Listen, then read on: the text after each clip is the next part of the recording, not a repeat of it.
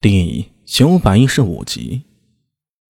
后来有草原部落投降，王文笃又一番作妖，命陈知节将降者悉数杀死，抄没财货。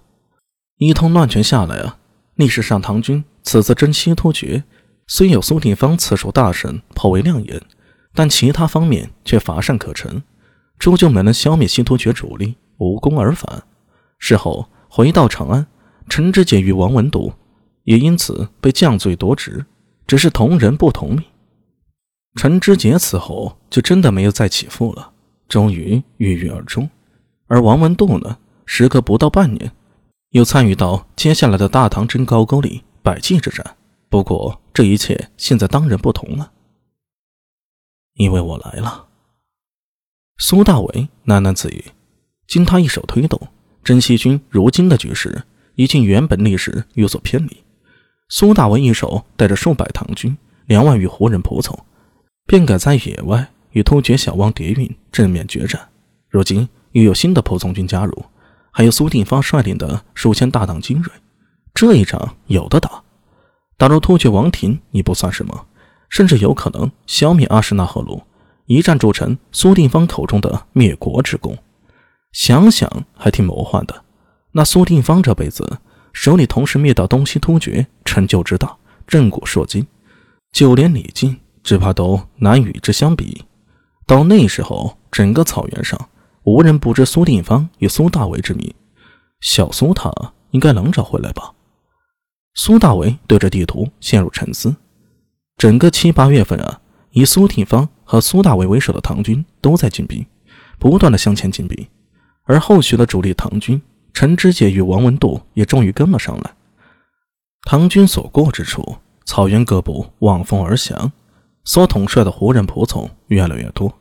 似乎所有人都意识到，大唐会是草原新的霸主，而原本的突厥人称雄草原已西域近百年的突厥老店，终于要歇业了。鹰梭川，即后世新疆开都河上游玉勒都斯河谷，整个西突厥的地域。从后世蒙古跨过金山山脉、葱岭山脉以及天山山脉，是纵横蒙古、新疆到中东地区的庞大帝国。自从上次金山南面击溃叠运之后，突厥人撤退的极快，将整片大草原让给了唐军。游牧民族作战与中原人不同，他们逐水草而居，根本没有明显的城池和领地概念。唐军来了，他们就退走；唐军走了，他们又回来。十分难缠，唐军胜也常常是占住了突厥人的地盘，设立西护兵，比如都护府之类的。而唐军客居于此，大军难以久驻。毕竟想要支撑一支大军，前年后勤，消耗惊人。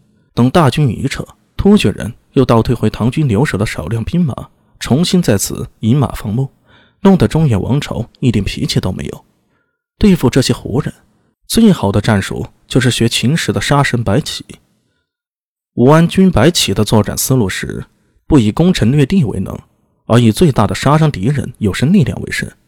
后世有伟人曾说：“存地失人，人地皆失；存人失地，人地皆存。”苏定方和苏大为对于这种作战思路都有极清晰的认识。找到突厥人的主力，大量消灭他们的青壮人口，直捣王庭，斩其首脑，毙其功与一。天空湛蓝。如穹庐直至于顶上，地面牛羊成群，青草如画布，上面无数洁白的帐篷，一眼望不到边际。这是唐军的营地，现在看上去啊，越来越像胡人的风格。唐军辎重粮草，无法从长安和大唐转运，全赖草原上各仆从部落进奉的牛羊，还有屡次作战的缴获。此时此刻，在离大营数十里的地方，苏挺方率的几百人。正在附近观察地形，苏定方一身明光甲，肩披雪白披风，胯下骑着白马，手中用马鞭指着前方道：“沿着这条河，玉勒都斯河，继续向前，就能看到突厥人的身影了。他们再跑，就真的只能逃到吐火罗去了。”苏大为骑马在苏定方身边，定眼向前细看，可惜除了无边无际的草原。就只能看到，就只能看到结伴的牛羊了。我们南面就是田州和伊州，那里有高昌，有秋瓷，有燕齐等国。向西的方向，再向前走数日，就能看到天山了。对，安西四镇也在南面。苏定方扬鞭一一遥指方位，整个地域图都记在他心中，如掌上观文。近一段时间，苏大伟也在专心研究西域地图，以后世一些地名结合，倒是让他感到更直观一些。从长安向西域进发，是一个自西向东的线路。此时右手方位大概是北面，是蒙古高原；左边是南面，大概是青藏高原的方向。大唐的安西四镇还有河西走廊就夹在这两者之间。从青藏到河西之地，中间还隔着一条祁连山脉。从长安出发，沿着河西走廊，顺着祁连山脉的走向，一路便是武威、金昌、张掖、酒泉、嘉峪关、敦煌。出了塞外，便是一片大漠了。